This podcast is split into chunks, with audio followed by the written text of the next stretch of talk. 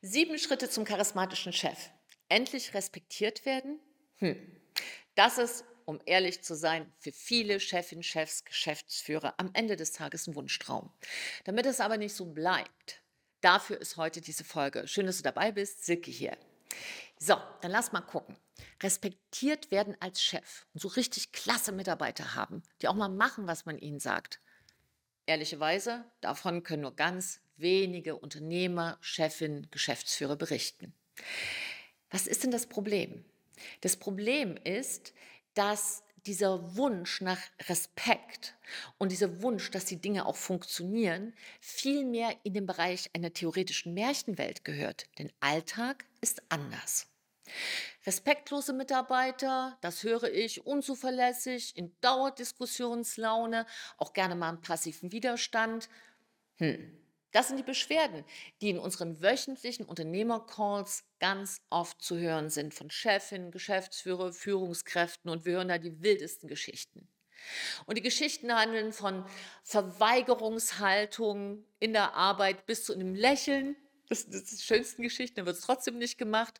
Dauert diskutiere und ganz oft höre ich von Chefs, verdammt nochmal konnte der Mitarbeiter der nicht mitdenken.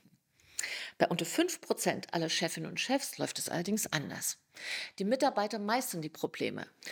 Die können mit Kritik gut umgehen. Die beißen sich durch. Und wenn die Chefin kommt, der Chef liegt alles auf dem Tisch. Die haben einen guten Arbeitsablauf. Die vergessen nicht einen Hintern, wenn er nicht angewachsen ist. Die sind einfach top.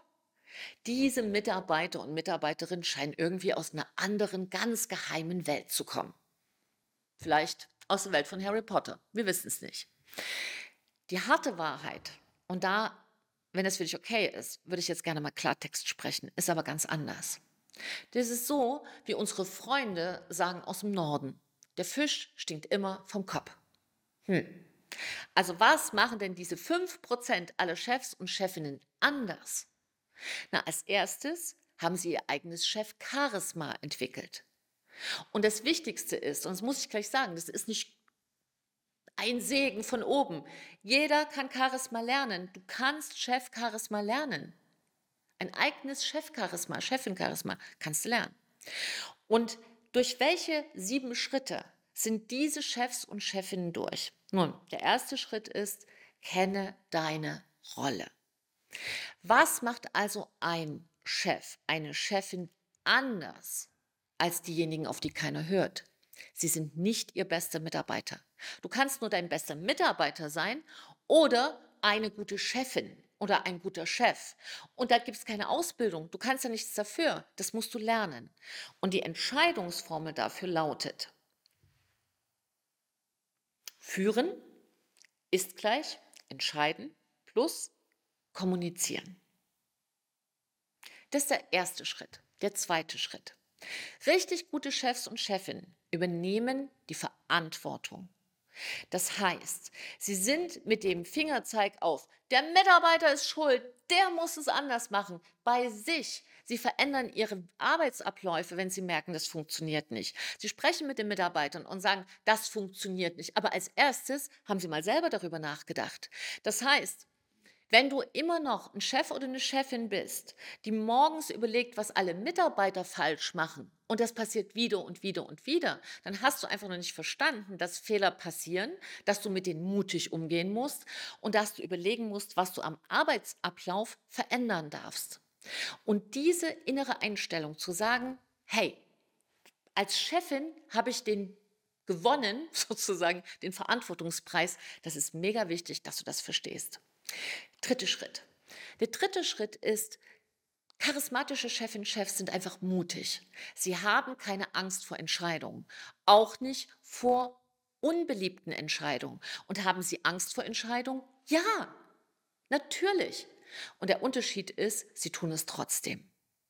Denn Chefs, die nicht in der Lage sind, Entscheidungen zu treffen, sind für die Mitarbeiter schlimm. Wirklich schlimm, weil das bringt eine echte Unruhe ins Team und keiner weiß, wo er ran ist.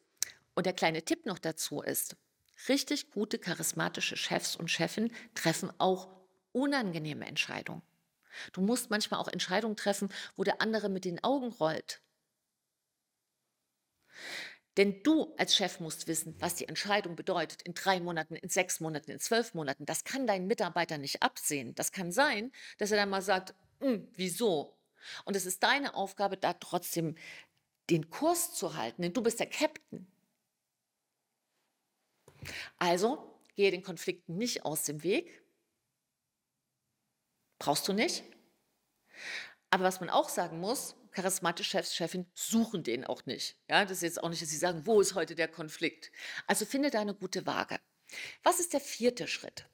Der vierte Schritt ist ganz spannend und das beobachte ich wieder und wieder und wieder. Die Sprache von charismatischen Chefs und Chefinnen ist anders. Das heißt, es ist eine sehr kraftvolle Sprache. Es werden ganz andere Worte gewählt. Du musst dir vorstellen, es gibt so ein Wortbuffet im Leben, von dem kann man wählen. Und du kannst natürlich brave und langweilige Worte wählen als Chefin, nur dann hört dir keiner zu. Ich meine, wer hört denn schon gerne einem Langweiler zu? Muss man schon mal sagen. Es geht nicht darum, dass du ein Entertainer bist. Bitte nicht missverstehen. Eine Beobachtung ist aber von uns, dass kraftvolle Worte, eine kraftvolle Sprache immer gewählt wird von kraftvollen Persönlichkeiten. Und das bedeutet Verben. Echte Chefinnen und Chefs mit Power wählen Worte, die verbenstark sind. Denk mal drüber nach. Ob du sagst, das ist ähm, ein Sitzungsmarathon am heutigen Tage oder ob du sagst, lass uns hinsetzen und drüber sprechen. Hat eine ganz andere Kraft, oder? Verben stark ist deshalb so kraftvoll, weil das Menschen sind, die ins Handeln kommen und die sich hinter großen Substantivkonstrukten verstecken. Das sind oft eher Theoretiker, was auch in Ordnung ist. Nur im Unternehmertum wird dein Business nicht auf Theorien wachsen. Das ist auch der Grund, ich habe jetzt wieder ein Klassentreffen, freue mich schon, warum ich bei Klassentreffen immer sehe, dass diejenigen, die brav waren und lieb waren und alles gemacht haben, was man ihnen gesagt hat, ganz schwer es haben im Leben, weil sie nicht gelernt haben, selber zu denken. So, was ist der nächste Schritt, der fünfte Schritt? Der fünfte Schritt ist, echte charismatische Chefs umgeben sich mit einem Expertenteam, mit Beratern. Die lassen sich beraten. Das machen richtig gute Unternehmer und Chefs. Die haben immer ein Expertenteam, weil sie wissen, dass sie nicht alles können. Die haben nämlich nicht so ein aufgeblähtes Ego. Viele Chefs, die richtig Probleme haben mit ihren Mitarbeitern, haben kein Mitarbeiterproblem, sondern ein Ego-Problem. Und entschuldige, dass ich mal diese unangenehme Wahrheit hier ausspreche. Und dieses Ego-Problem verhindert, dass sie sich Rat holen, dass sie sich echte Experten holen in ihr Team. Weißt du, was ein gutes Marketing ist? Weißt du das? Ich weiß das als Chefin nicht. Ich muss mir da Rat holen. Weißt du, was, was das beste, der beste Prozess ist gerade? Was das größte, modernste digitale Tool ist gerade im Business? Weißt du das? Ich weiß das nicht immer. Ich hole mir da Rat. Und so kannst du das über alle Bereiche dir anschauen. Bist du jemand, der sich traut, Rat zu holen oder nicht? Und ganz oft haben wir das so gelernt. Wenn du stark bist, darfst du nicht fragen. Und das sind natürlich so blöde Glaubenssätze, wo viele potenziell tolle Chefs dran leiden, weil sie es nicht wissen. So, dann kommen wir zum sechsten Schritt für einen charismatischen Chef. Und das ist so wichtig, ich kann es nicht oft genug betonen. Richtig tolle, charismatische Chefs nehmen sich die Zeit zum strategischen Denken. Denn deine Aufgabe als Captain von deinem Unternehmungsschiff, von, deinem, von deiner Unternehmung, ist, den Kurs zu setzen. Und das kannst du nicht, wenn du den ganzen Tag dabei bist, zu reagieren. Wenn du immer nur reagierst, hast du zu wenig Zeit zu agieren. Und fürs Agieren brauchst du ein Fundament von Strategie. Und schließlich zum siebten Schritt. Der siebte Schritt bedeutet, dass sich richtig charismatische Chefs und Chefinnen sehr viel Zeit nehmen, auch das richtige Team zu finden.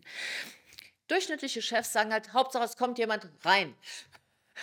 Endlich ist mal einer vorbeigekommen. Ja, oder ach, wird schon passen.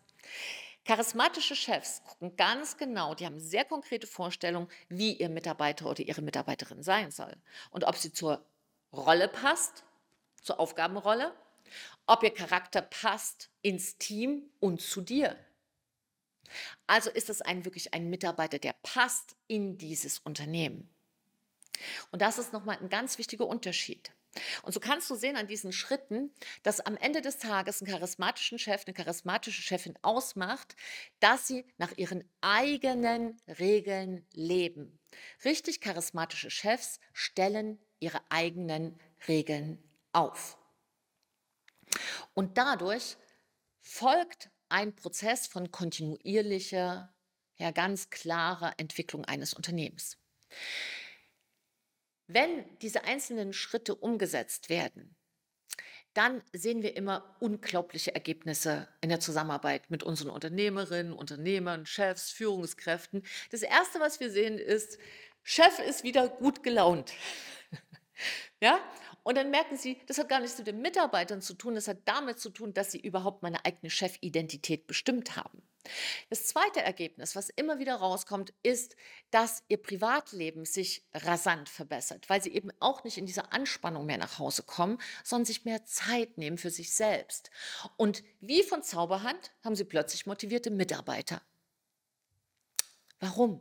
Weil der Mitarbeiter nie das Problem war. Ich weiß, ich weiß. Jetzt wirst du vielleicht sagen, ja, wir werden auch manchmal Mitarbeiter vorgesetzt. Das ist nochmal ein anderes Thema.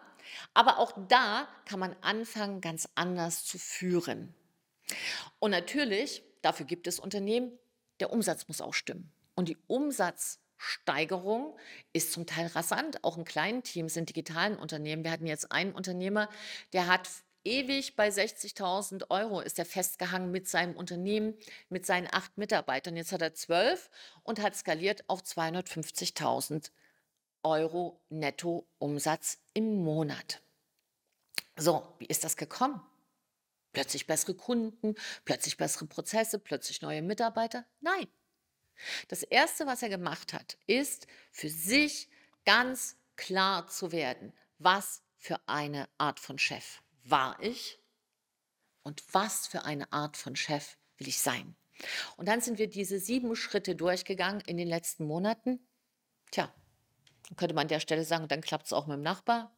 In Wahrheit ist, dann klappt es auch mit den Mitarbeitern. Wenn du für dich selber sagst, das ist für mich unfassbar wichtig, auch endlich in meine Chefidentität reinzuwachsen, gib einfach mal ein Zeichen, dann reden wir mal drüber. Denn viele suchen an der falschen Ecke.